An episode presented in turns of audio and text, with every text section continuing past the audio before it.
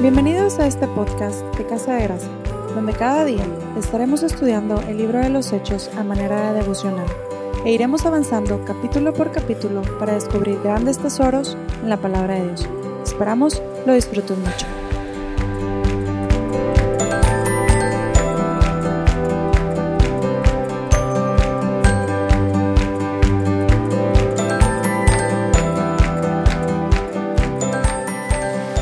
Hola familia, ¿cómo están? Bienvenidos a nuestro segundo episodio de nuestro devocional, de nuestro podcast devocional del libro de los Hechos. Y vamos a comenzar con este primer capítulo del libro de Hechos. Entramos directo en materia, ya que cuando vamos al primer versículo de este primer capítulo del libro de Hechos, nos encontramos con una declaración precisa del propio autor que en este caso sabemos que es Lucas, donde él describe el propósito de su libro. Dice así, en el primer tratado, oh Teófilo, hablé acerca de todas las cosas que Jesús comenzó a hacer y a enseñar hasta el día en que fue recibido arriba, después de haber dado mandamientos por el Espíritu Santo a los apóstoles que había escogido. Me gustaría que nos enfocáramos por un momento en la palabra comenzó. Como bien sabemos, Lucas ya había escrito a Teófilo otro documento que todos nosotros conocemos como el Evangelio de Lucas, donde se nos narra principalmente la vida de Jesús. Sin embargo, como todos también sabemos, Jesús murió y resucitó y también, como se nos va a describir en este mismo capítulo, ascendió al cielo dejando este mundo. Lo interesante es que Lucas usa la palabra comenzó, dándonos a entender que ahora va a escribir una continuación de la obra de Jesús, aunque la vida de Jesús en este mundo ya estaba terminando. A pesar de esto, podemos estar seguros de que Lucas no se equivocó al escribir, sino que estaba diciendo precisamente lo que quería decir. Hechos se trata de la obra que Jesús continúa haciendo, no físicamente, sino mediante el Espíritu Santo a través de la iglesia. Así es. Lo que estoy tratando de decir es que Hechos es una continuación de la obra de Cristo. En cierto sentido, la obra de Cristo concluyó y a su vez es inconclusa. Es decir, en su gran labor de ofrecer redención a la humanidad, su obra está consumada. Pero en cuanto a su servicio y proclamación del Evangelio, su obra no ha concluido. Él únicamente la empezó y después nos pasó la estafeta. Primero a la primera iglesia de Hechos y esta estafeta ha ido cambiando de generación en generación en todos los creyentes de la historia. Así que el propósito de Lucas es mostrarnos la difusión del cristianismo por medio del poder y la energía del Espíritu Santo a través de los creyentes en todo el mundo romano. Te tengo mejores noticias. A diferencia de la mayoría de las cartas del Nuevo Testamento, Hechos no parece tener un cierre, un, un final, una despedida. Es como cuando al final de la película nos aparece la famosa frase continuará y después aparecen puntitos suspensivos. Y es porque podemos estar seguros de que la obra que Jesús comenzó a hacer y que continúa en el libro de los hechos, hoy permanece operando a través de todos los creyentes en el mundo. Es decir, a través de su iglesia. Muchos podrían pensar, qué difícil trabajo tenemos. La verdad es que yo creo que sí es un trabajo difícil. Si somos creyentes en Jesucristo, nuestra principal misión es ser Jesús para el mundo. Es continuar su obra hasta llevarla hasta el fin. Esa es nuestra principal responsabilidad. Y aunque sé que muchos en este momento podemos sentirnos abrumados o incapaces, el libro de Hechos se encarga en este primer capítulo de explicarnos los recursos que tenemos para tan privilegiada misión. el pastor John MacArthur, en su comentario del libro de Hechos, nos ayuda a ver cinco recursos principales que los primeros versículos del libro de Hechos nos dan a todos los creyentes para que continuemos con la obra de Jesús en el mundo. Ahora, los vamos a hablar de una forma resumida y quiero entrar en el primero de ellos. Este primer recurso del que se nos habla en el libro de Hechos es el mensaje. En los versos 1 y 2, Lucas dice, te hablé acerca de todas las cosas que Jesús comenzó a hacer y a enseñar después de haber dado mandamientos. Como dijimos anteriormente, los discípulos ahora tenían la responsabilidad, la responsabilidad, perdón, de continuar lo que Jesús hizo.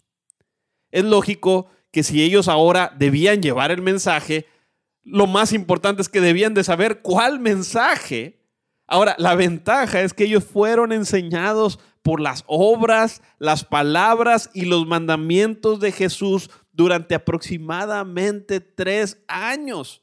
Por eso ellos eran los mejores candidatos para esta función. Ahora, esto nos trae una enseñanza impresionante también a nosotros, porque como creyentes es necesario que tengamos una comprensión del mensaje de Jesús para que podamos llevar a cabo su obra. Su principal recurso que se nos menciona en este primer capítulo del libro de los Hechos es este mensaje.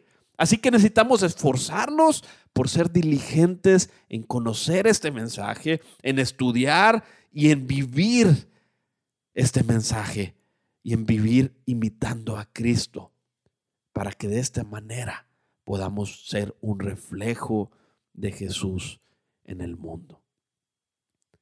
El segundo recurso del que se nos habla es, lo voy a titular, la manifestación. En el verso 3 se nos dice, se presentó vivo con muchas pruebas indubitables, apareciéndoseles durante 40 días. Ahora, para este punto es importante que recordemos quiénes eran estos discípulos. En los evangelios se nos dice que al ver a Jesús arrestado y camino a la cruz, la mayoría de estos mismos discípulos se escondieron y huyeron. Otros negaron a Jesús y otros regresaron a sus antiguos trabajos a pesar de que Jesús ya les había dicho que resucitaría. Era obvio que no solamente necesitaban el mensaje para proclamar, sino también necesitaban la confianza para proclamarlo, aunque esto iba a costarles la vida. Jesús se ocupó de esto al hacerles ver mediante muchas pruebas que había resucitado. Y esto, mis amigos, es como esa cereza en el pastel que necesitaban para saber que Jesús es quien dice ser. Cuando ellos vieron a Jesús resucitado, ellos tuvieron confianza y su fe se acrecentó y estaban ahora sí dispuestos a comunicar este mensaje aunque les costara la vida. Y esto nos enseña que un recurso esencial de todos los creyentes es cuando Jesús se manifiesta a nuestra vida de las muchas formas que lo hace.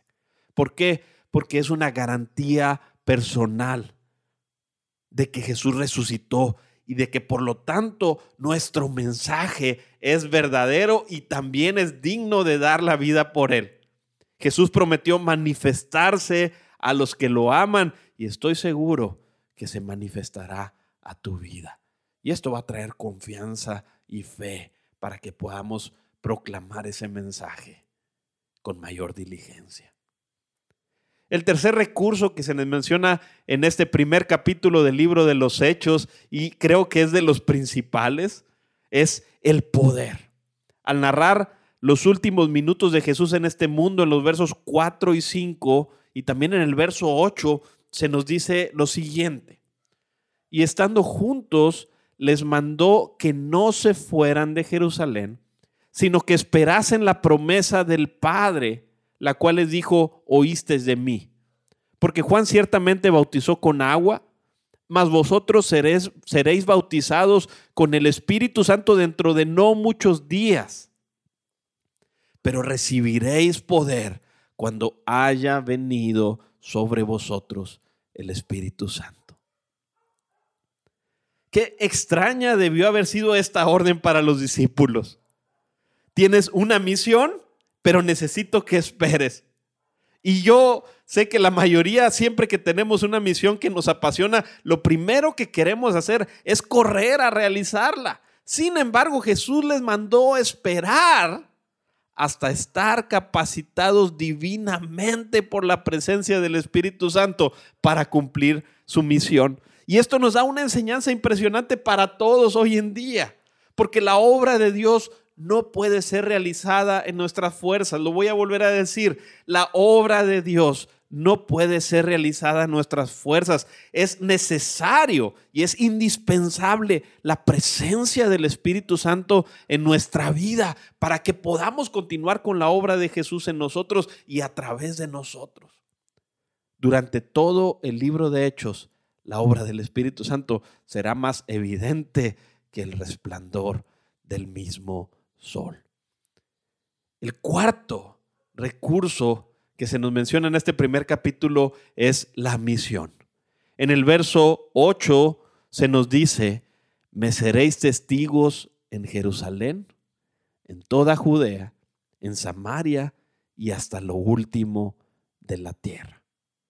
Qué importante es que Jesús haya dado instrucciones tan precisas sobre la misión de los discípulos. Porque vivimos en un mundo con tantas distracciones y además tenemos un corazón tan fluctuante. Y además tenemos un enemigo que busca desviarnos, de modo que tener la misión clara es un tesoro invaluable. Somos llamados a ser testigos de Jesús. Somos llamados a ser testigos de Jesús. Un testigo es alguien que ve algo y lo cuenta a otro. Y, me encanta cómo lo describe la Biblia. Mira lo que dice Primera de Juan, eh, capítulo 1, verso 1. Dice, lo que era desde el principio, lo que hemos oído, lo que hemos visto con nuestros ojos, lo que hemos contemplado y palparon nuestras manos tocante al verbo de vida. Porque la vida fue manifestada y la hemos visto y testificamos y os anunciamos la vida eterna, la cual estaba con el Padre y se nos manifestó.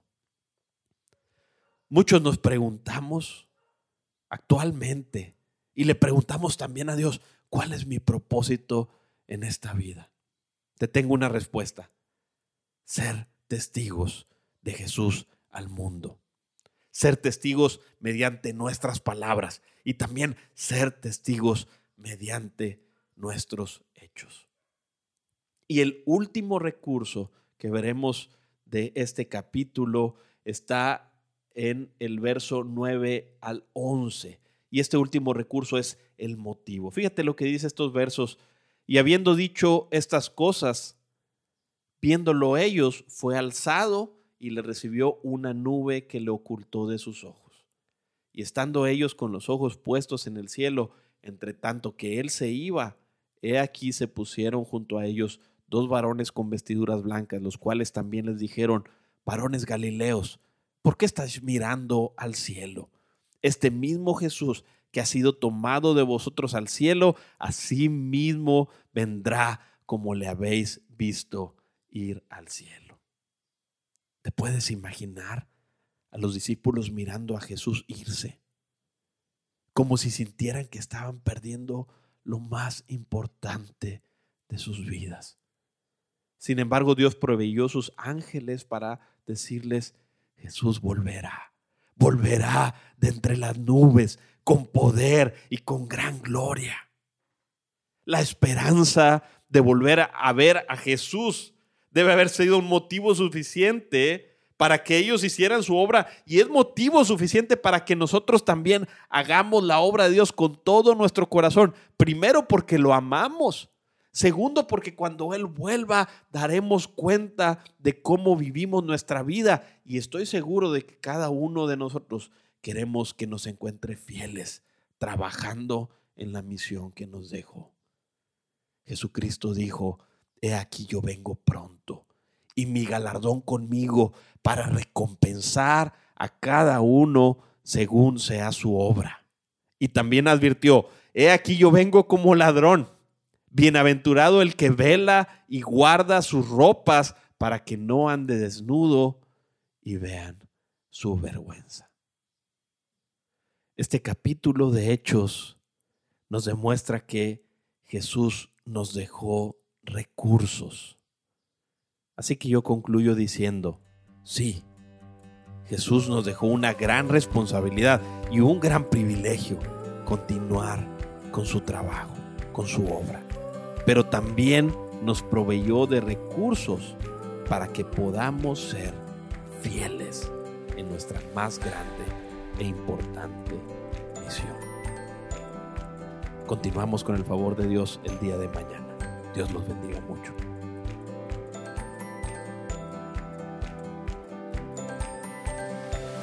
Nuestro motivo de oración para el día de hoy es, ora a Jesús para que te permita apropiarte de estos recursos y ponerlos en práctica. Pide que te permita continuar con su obra y ser siempre un testigo de Jesús en el mundo. Así que ora con fe porque Dios siempre responde. Gracias por escucharnos.